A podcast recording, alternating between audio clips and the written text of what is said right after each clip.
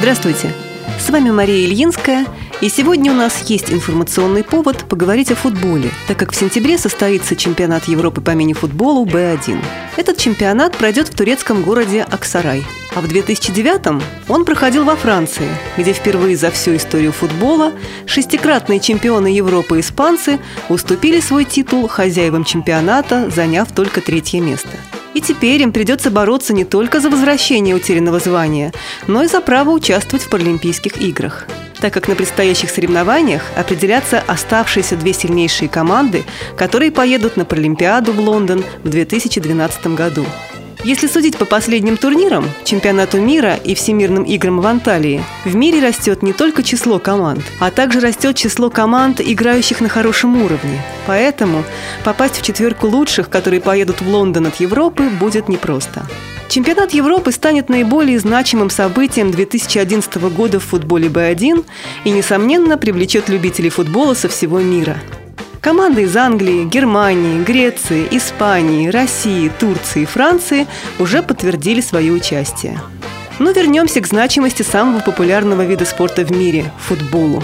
В него играют практически в каждом дворе. Он занимает мысли большей части мужского населения. Его обсуждают на работе, на кухне. Он является поводом для ссор и поводом для мира во всем мире. Футбол – это самый народный вид спорта – по большому счету заниматься им может каждый из нас на своем любительском уровне.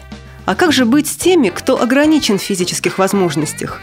С теми, кто не видит мяч и своих соперников?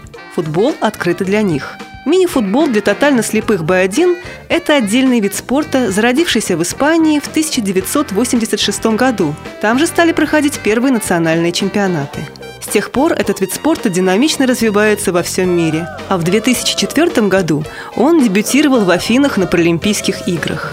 Первые игры в России прошли осенью 2004 года в рамках Кубка президента Российской Федерации. Они показали, что наши ребята могут и должны заниматься этим интересным и азартным видом спорта – в мини-футбол играют полностью слепые люди или инвалиды с остатком зрения. Все они, чтобы уравнять шансы участвующих в матче, в обязательном порядке играют со светонепроницаемыми повязками на глазах. Каждой команде, по правилам соревнований, есть только один зрячий игрок на поле – вратарь. Он играет без повязки и не только защищает ворота своей команды, но и подсказывает партнерам, что и как нужно делать. Площадка по боковым линиям огорожена бортами, от которых можно играть. За воротами игровое поле ограничено обычными лицевыми линиями. Мяч для мини-футбола B1 довольно тяжелый, почти не дающий отскок, с колокольчиками внутри. Когда мяч катится по полю, колокольчики издают звук, на который которой и ориентируются незрячие футболисты. Во время игры вокруг поля стоит такой гвалт советов и подсказок вратарей, тренеров, болельщиков обеих команд, что в них можно попросту запутаться.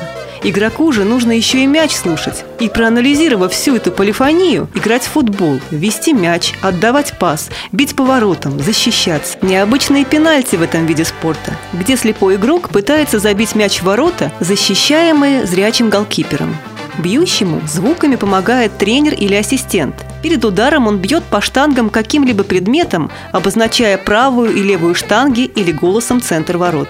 Мини-футбол для тотально слепых Б1 – вид спорта, который сейчас энергично развивается в мире. Проводятся чемпионаты Европы и мира. В России ежегодно проводится чемпионат страны. Игры чемпионата проходят в рамках одного турнира. В российском национальном чемпионате 2009 года играло 9 команд – Чемпионом страны в пятый раз стала команда Москвы.